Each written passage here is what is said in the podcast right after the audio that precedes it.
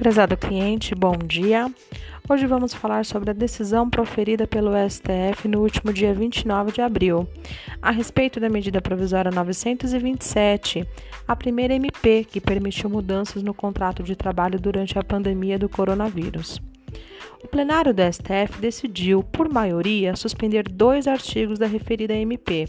sendo eles o artigo 29, que não considerava doença ocupacional os casos de contaminação de trabalhadores pelo coronavírus, e também o artigo 31, que limitava a autuação de auditores fiscais do trabalho à atividade de orientação, suspendendo fiscalizações pelo período de 180 dias. A decisão foi proferida no julgamento de medida liminar em sete ações diretas de inconstitucionalidade ajuizadas contra a MP.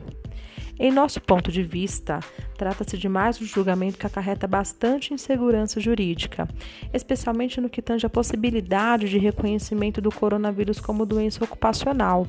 atribuindo às empresas todos os ônus decorrentes de eventuais afastamentos médicos de empregados contaminados. Essa previsão já constava no parágrafo 3 do artigo 3 da Lei 13.979, publicada em 6 de fevereiro, dispondo sobre as primeiras medidas para enfrentamento de emergência de saúde pública de importância internacional decorrente do coronavírus.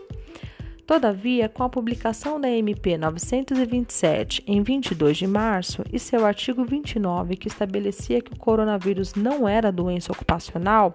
exceto mediante comprovação do nexo causal,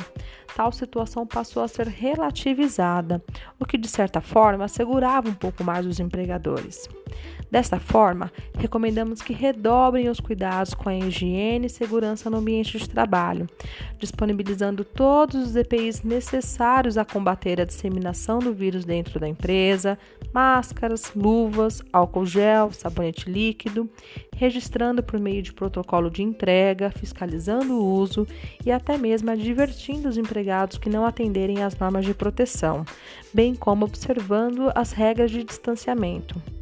Ainda necessário se atentar a eventuais sintomas de empregados para que sejam prontamente avaliados pelo médico do trabalho e encaminhados para atendimento médico especializado.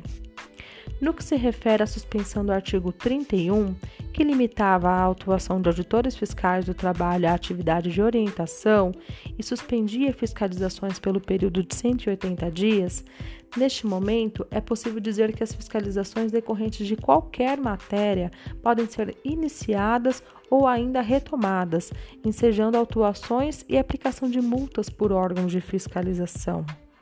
Essa também é uma situação muito temerária, pois, diante do cenário vivido, é muito provável que algumas normas não possam ser cumpridas, o que, por certo, será objeto de muita discussão em ações administrativas e até mesmo judiciais, gerando um aumento substancial de demandas, sob pena de acarretar outro grave prejuízo financeiro às empresas, que poderão sofrer execuções futuras.